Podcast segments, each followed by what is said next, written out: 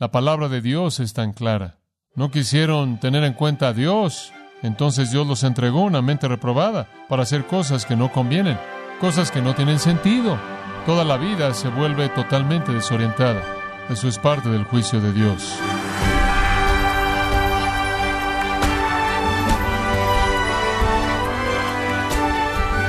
Le damos las gracias por acompañarnos en este su programa, Gracias a vosotros, con el pastor John MacArthur.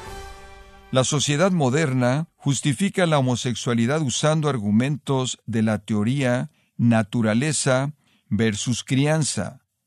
Y así unos ven la homosexualidad como un resultado genético y otros de entorno o preferencia. Pero ¿qué dice la palabra de Dios acerca de esos razonamientos? En la lección de hoy, John MacArthur mostrará exactamente lo que la Biblia dice sobre este tema, parte de la serie Homosexualidad y la Biblia, aquí en Gracia a vosotros. ¿Qué dice la sociedad acerca de la homosexualidad? Bueno, en 1881 nació un hombre que dejó un impacto inmenso en la historia humana. Su nombre fue Sigmund Freud. Entre muchas conductas humanas que eran curiosidades para él, fue la conducta de la sodomía. Él se volvió muy interesado en tratar con los sodomitas y en entenderlos. Él determinó, después de cierta supuesta investigación, que la sodomía era un desorden psicológico y que estaba relacionado directamente a una madre dominante. Por cierto, esa manera de pensar todavía existe en la actualidad y usted oye a gente expresarlo. En los 1930 vino un hombre llamado Havelock Ellis. Havelock Ellis publicó un manual, un libro de sexo, y en ese libro de sexo él presentó la sodomía de manera abierta. Esto es en los 1930. Él dijo, francamente, Freud está equivocado, no es un desorden psicológico generado por una madre dominante, es hereditario, es genético, y es un nivel más elevado de inteligencia que aquel que tiene la gente común y corriente. Él escribió acerca de Erasmo, el humanista holandés del siglo XVI. Él dijo que él era homosexual. Él dijo que Christopher Marlowe, el poeta inglés, era homosexual. Miguel Ángel, el genio italiano, pintor, arquitecto, era un homosexual. Lord Byron, Francis Bacon, Oscar Wilde, Walt Whitman, algunos de ellos lo fueron, por cierto, la historia indica eso. Nunca olvidaré leyendo la autobiografía de Oscar Wilde, quien dijo que al final de su vida, para su horror y vergüenza, que lo que él fue en secreto toda su vida, finalmente lo tuvo que gritar desde el techo. Pero él dijo, miren a todos estos genios, y él escogió una lista selectiva de personas, de los sodomitas comunes y corrientes, y lo hizo aparecer como si fuera un nivel más elevado de inteligencia en el cual ciertas personas nacen. Entonces, desde Freud y Ellis y otros que han mejorado o tratado de mejorar ambos puntos de vista, usted puede escoger. ¿Acaso su madre se lo hizo usted porque ella era dominante y no amable? ¿O acaso su madre y padre se lo hizo usted de manera genética? Y todavía hay debate. Y la razón por la que todavía hay debate es porque nadie puede probar que es hereditario. Además, nadie puede probar que los homosexuales tienen en común una madre dominante. Después vino un fraude real llamado Kinsey, con el famoso reporte Kinsey. En los 1940s y en los 1950s, él publicó los famosos reportes Kinsey de la sexualidad. Él mismo fue un pervertido sexual. Y entonces él estaba tratando de probar un punto antes de que inclusive tuviera su investigación. Él quería justificar el adulterio, la fornicación, la homosexualidad y cualquier otro tipo de práctica sexual desviada. Entonces él inventó sus números, inventó su investigación. Pasé esta semana leyendo un libro muy interesante llamado Kinsey, Sex y Fraude. Derriba el reporte Kinsey en su totalidad y muestra cuán fraudulentos fueron los números.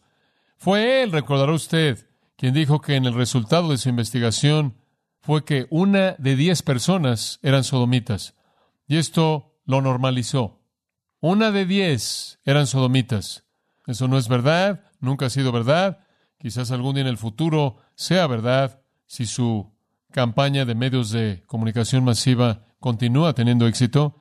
Él inclinó y torció e inventó las estadísticas para hacerlo ver como si todo mundo fuera un adúltero, todo mundo era un fornicario, todo mundo estaba teniendo relaciones ilícitas, extramaritales, y una de diez personas eran sodomitas. Esto fue seguido por la Asociación Psiquiátrica Estadounidense, la cual ha quitado la clasificación de la sodomía como una enfermedad mental y la quitó de sus listas de enfermedades diagnósticas estándar.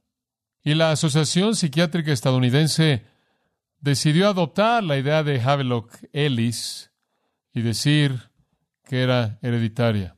No hay evidencia, no hay evidencia de que la homosexualidad es un resultado de una madre dominante, no hay evidencia de que la homosexualidad es un resultado de genética, hay suficiente evidencia de que la homosexualidad es una decisión, una decisión, como todo el pecado, es una decisión. Usted puede tener cierta susceptibilidad a esto, puede haber algunas personas que se ven más tentadas en esa área, pero primordialmente tiene que ver con la decisión. Y si usted lee la literatura de aquellos que están tratando de ayudar a la gente a salir de el pecado homosexual sodomita, le dirán a usted que lo que lleva a la gente a estas decisiones, lo que los lleva a vivir así, es simplemente una pequeña lista de cosas. Una, una experiencia homosexual temprana. Cuando son jóvenes, alguien los involucra, algún otro niño, quizás en su juventud o inclusive más tarde en su adolescencia los involucra en algún tipo de actividad homosexual que los estimula. Otro componente en guiar a la gente en este tipo de decisiones es la necesidad de intimidad. Y algún homosexual la provee. Algún niño conoce un hombre y se sabe que ha sucedido en la iglesia con algunos maestros de escuela dominical de niños y sucede en las escuelas todo el tiempo y usted lee de esto en los periódicos. Y este maestro, en cierta manera, se convierte en alguien que es una figura paternal para el niño y el niño necesita intimidad y él encuentra calidez y él encuentra un oído que lo escucha y poco después él se encuentra siendo estimulado de una manera física por este hombre y es divertido y él quiere al hombre y eso lo hace sentirse cómodo por esto y se convierte en un estilo de vida. Otro de los pequeños componentes que llevan en esta dirección es una aceptación subcultural. Algunos niños en particular, o inclusive niñas que se convierten en lesbianas, no pueden encontrar la manera de ser aceptadas en la cultura normal y entonces encuentran en una subcultura que los va a aceptar. Y los homosexuales siempre están buscando una carne nueva. Algunas veces les sucede a los hombres porque son rechazados por las mujeres y porque no pueden encontrar una válvula de escape para sus deseos físicos entre las mujeres, porque las mujeres no los quieren o sienten que no son atractivos para las mujeres o han sido rechazados y descienden al círculo en el que pueden encontrar gratificación. Existen factores en la vida que abren el camino de la tentación, pero todavía es una serie de decisiones y en donde usted tiene a niños que son rechazados por las mujeres, que están buscando una subcultura de aceptación, que tienen una necesidad de intimidad, que son atraídos en este tipo de situación. Usted tiene algunas decisiones que llevan otras decisiones, que llevan otras decisiones, y se convierte en lujuria fuera de control. Un texto más, y ese es Romanos capítulo 1. Romanos capítulo 1, versículo 18 un texto muy conocido que nos da una buena mirada a la condición caída del hombre y la reacción de Dios. Porque la ira de Dios se revela desde el cielo contra toda impiedad e injusticia de los hombres que detienen con injusticia la verdad. En otras palabras, la ira de Dios se revela en contra de la raza humana entera porque tienen la verdad y la detienen. La rechazan porque lo que de Dios se conoce les es manifiesto. Dios los ha plantado en sus corazones, pues Dios se lo manifestó. Versículo 20, porque las cosas invisibles de Él, su eterno poder y deidad, se hacen claramente visibles desde la creación del mundo, siendo entendidas por medio de las cosas hechas, de modo que no tienen excusa. Usted tiene la ley moral interna de Dios, usted tiene la creación externa y la evidencia de Dios y su moralidad. La evidencia está ahí, la verdad está ahí, y los hombres la rechazan, versículo 21, pues habiendo conocido a Dios de manera innata a partir del testimonio interno y externamente a partir de la creación, no le glorificaron como Dios ni le dieron gracias, sino que se envanecieron en sus razonamientos y su necio corazón fue entenebrecido, profesando ser sabios, se hicieron necios y cambiaron la gloria del Dios incorruptible en semejanza de imagen de hombre corruptible, de aves, de cuadrúpedos y de reptiles. Rechazaron a Dios y de esta manera rechazaron la verdad, crearon sus propios dioses como animales y hombres, y no adoraron al Dios verdadero, y esa es la razón por la que la ira de Dios es derramada sobre ellos. Ahí tiene usted la caracterización del mundo caído. Dios ha dado el conocimiento de sí mismo interna y externamente. Los hombres la rechazan. Y en lugar de ver a Dios como es revelado, le dan la espalda a Dios, inventan sus propios dioses y traen la ira de Dios sobre ellos. Ahora, la ira de Dios viene en esta forma, versículo 24. Por lo cual, también Dios los entregó. Dios los entregó. ¿Qué afirmación? Los entregó a la inmundicia en las concupiscencias de sus corazones, de modo que deshonraron entre sí sus propios cuerpos. Observe el versículo 26. Por esto Dios los entregó, ahí está de nuevo, a pasiones vergonzosas. Versículo 28. Y como ellos no aprobaron tener en cuenta a Dios, Dios los entregó a una mente reprobada. Versículo 24, Dios los entregó de modo que deshonraron entre sí sus propios cuerpos.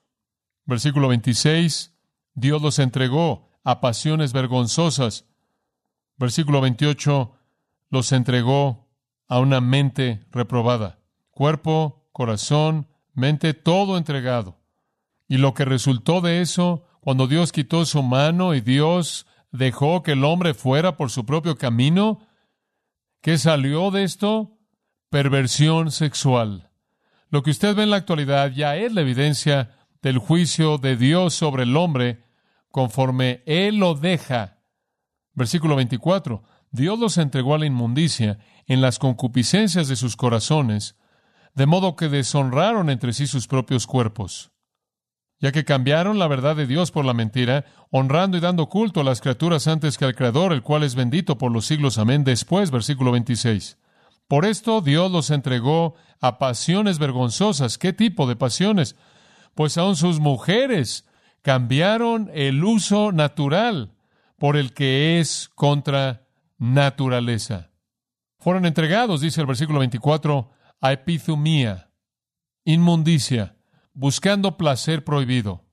Los estoicos lo llamaron buscando placer que desafía toda la razón. La lujuria fuera de control. De eso está hablando el versículo 24. Deseos que hacen que la gente haga cosas vergonzosas y cosas innombrables. Y deshonraron sus propios cuerpos. ¿Cómo deshonraron sus cuerpos? Hicieron lo que es contra naturaleza. Hicieron lo que no es natural. En el versículo 26, pues aún sus mujeres cambiaron el uso natural por el que es contra naturaleza. Lo que usted tiene en la homosexualidad entonces es una ilustración muy clara de la depravación, de gente entregada a sus lujurias sin refreno alguno por parte de Dios. Él simplemente los dejó. Mujeres, las llamamos lesbianas, han escogido vivir de manera impía y Dios las entrega los resultados de sus decisiones. Versículo 27. Y de igual modo, también los hombres, dejando el uso natural de la mujer, se encendieron en su lascivia unos con otros, cometiendo hechos vergonzosos hombres con hombres, y recibiendo en sí mismos la retribución debida a su extravío. Están encendidos en su lascivia. Esa frase, se encendieron en su lascivia unos con otros. Literalmente, arder, ekaio, arder fueron consumidos con lujuria. Es la pasión consumidora de esto. De acuerdo con el New York Times, el hombre que conoce más acerca de la muerte violenta que cualquier otra persona en el país es el doctor Milton Halpern, quien fue antes el jefe de exámenes médicos de la ciudad de Nueva York. En su biografía, titulada En donde la muerte se deleita, Helpern, quien no es un cristiano, escribió esto.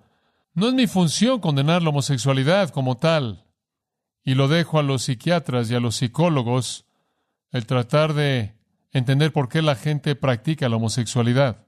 Él dijo, no debo juzgarla, pero habiendo realizado sesenta mil autopsias, es importante que aquellos que se desvían de las normas deban entender los riesgos. No sé por qué es así, pero parece que las explosiones violentas de celos entre los homosexuales exceden por mucho aquellos de los celos de un hombre por una mujer o de una mujer por un hombre. Los cargos y la energía de la relación homosexual simplemente no puede ser contenida.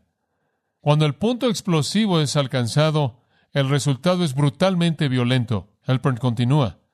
Pero este es el patrón normal de estos ataques homosexuales. Apuñaladas múltiples, las golpizas sin sentido, que obviamente deben continuar por mucho tiempo después de que la víctima muere. Cuando vemos estos casos brutales de heridas múltiples en una sola víctima, nosotros suponemos automáticamente que estamos tratando con una víctima homosexual y con un agresor homosexual. ¿Por qué? Porque hay una lujuria encendida que está fuera de control. Arden en sus deseos. Él continuó diciendo en su libro que en diez segundos pueden ver un cuerpo muerto y decirle usted si fue matado por un homosexual debido a las mutilaciones y las puñaladas múltiples o golpes múltiples. Hay una lujuria hambrienta, controladora, insatisfecha, que es evidencia de su depravación y evidencia del hecho de que Dios los ha entregado, los ha dejado, y están encendidos en su lascivia. Las mujeres cambiaron el uso natural por el que es contra naturaleza y los hombres, cometiendo hechos vergonzosos hombres con hombres, y recibiendo en sí mismos la retribución debida a su extravío. Versículo 28. No quisieron tener en cuenta a Dios. Entonces Dios los entregó una mente reprobada para hacer cosas que no convienen, cosas que no tienen sentido.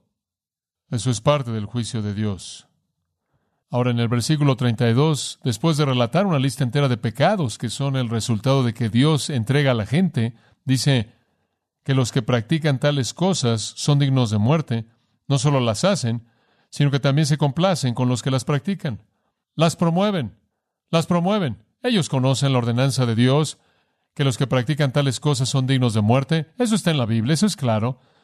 Pero todavía las hacen y se complacen con los que las practican. Toda la vida se vuelve totalmente desorientada.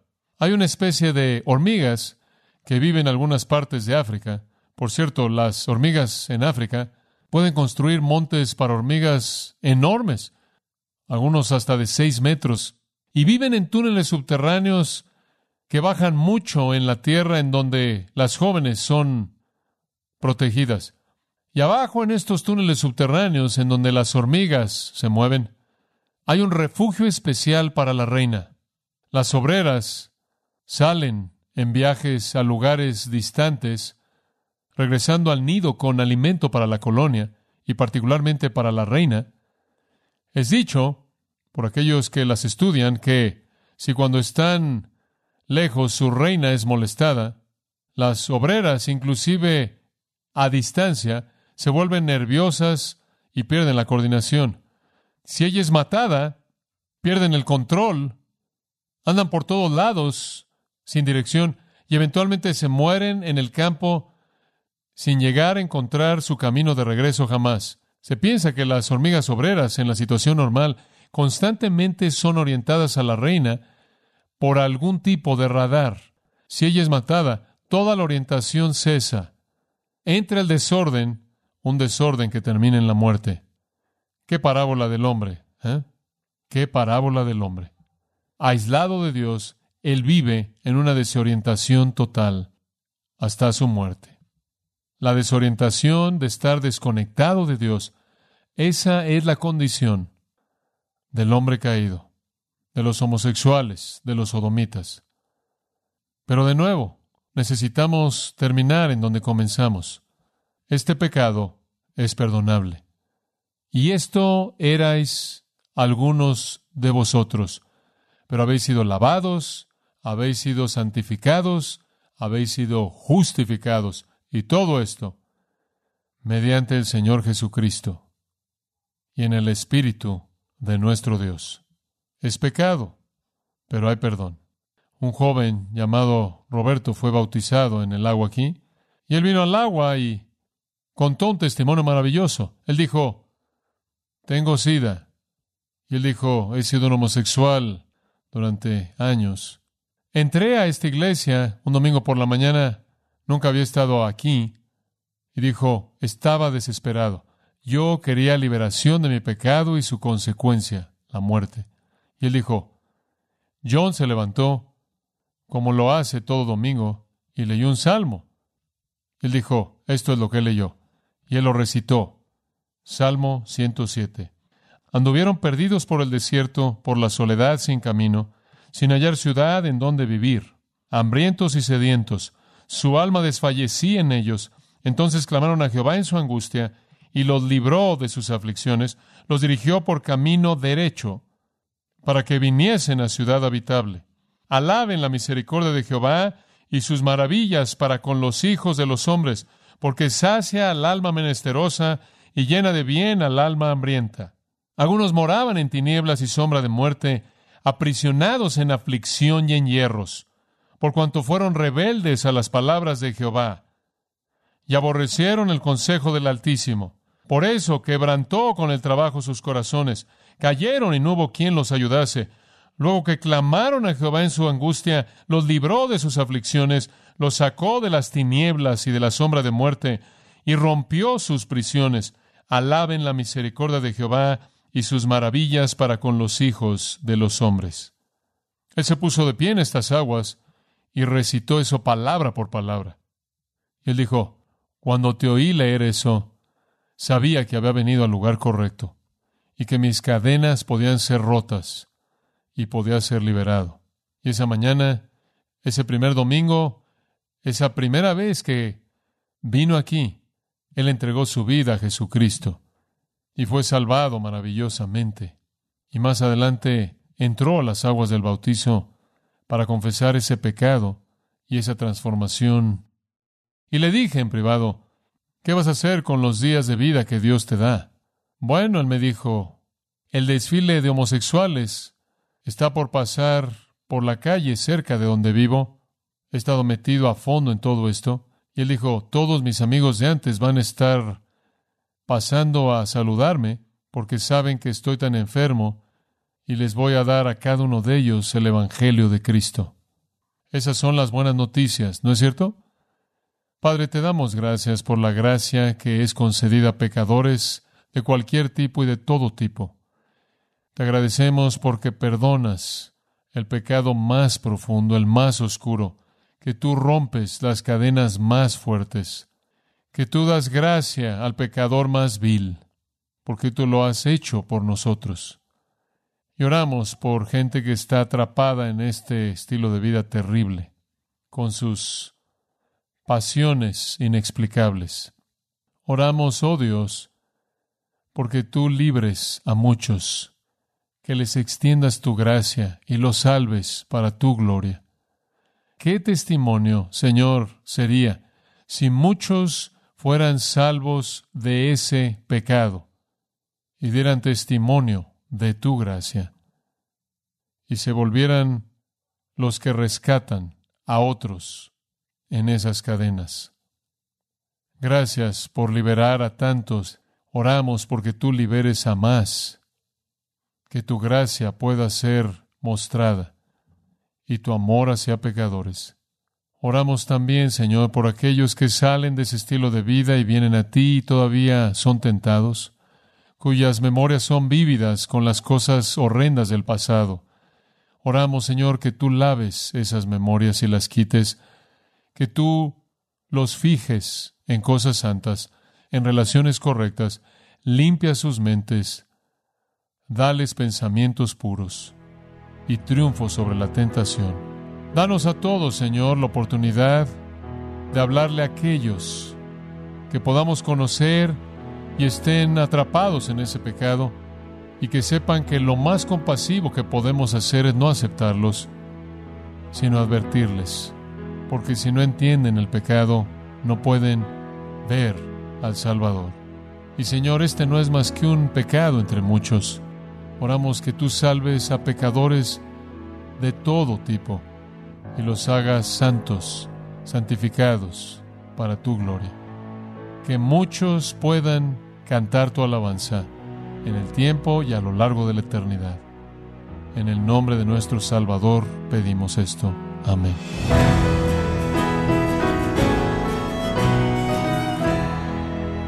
John MacArthur nos recordó que Dios es muy misericordioso. Él se regocija en salvar a aquellos atrapados en el pecado de la homosexualidad, aun en los casos más extremos y destructivos. Esto es parte de la serie Homosexualidad y la Biblia, aquí en Gracia a vosotros. Y quiero recordarle, estimado oyente, que tenemos a su disposición el libro El pastor en la cultura actual por John MacArthur. Incluye también varios autores confiables que comparten puntos ministeriales bíblicamente precisos, proporcionándole así parámetros para hacer frente a las agendas de nuestra época posmoderna. Puede adquirirlo en nuestra página en gracia.org o en su librería cristiana más cercana. Y también quiero recordarle que puede descargar todos los sermones de esta serie Homosexualidad y la Biblia, así como todos aquellos que he escuchado en días, semanas o meses anteriores, animándole a leer artículos cristianos relevantes en nuestra sección de blogs en gracia.org. Si tiene alguna pregunta o desea conocer más de nuestro ministerio, como son todos los libros del pastor John MacArthur en español o los sermones en CD que también usted puede adquirir, Escríbanos y por favor mencione la estación de radio por medio de la cual usted nos escucha en gracia a vosotros. Es importante conocer no solo el país y ciudad de donde usted nos escucha, sino también la radio.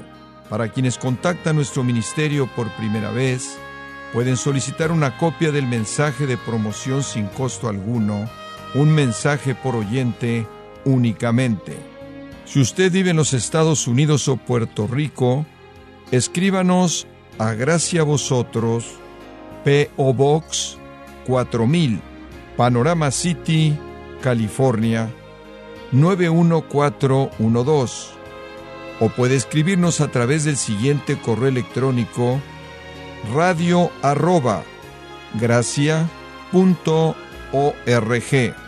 bueno, en nombre del pastor John MacArthur y nuestro editor Alan Quiñones y del personal de este organismo, le damos las gracias por su tiempo y sintonía, invitándole a que nos acompañe en la próxima edición y juntos continuar desatando la verdad de Dios un versículo a la vez, aquí en Gracia a Vosotros.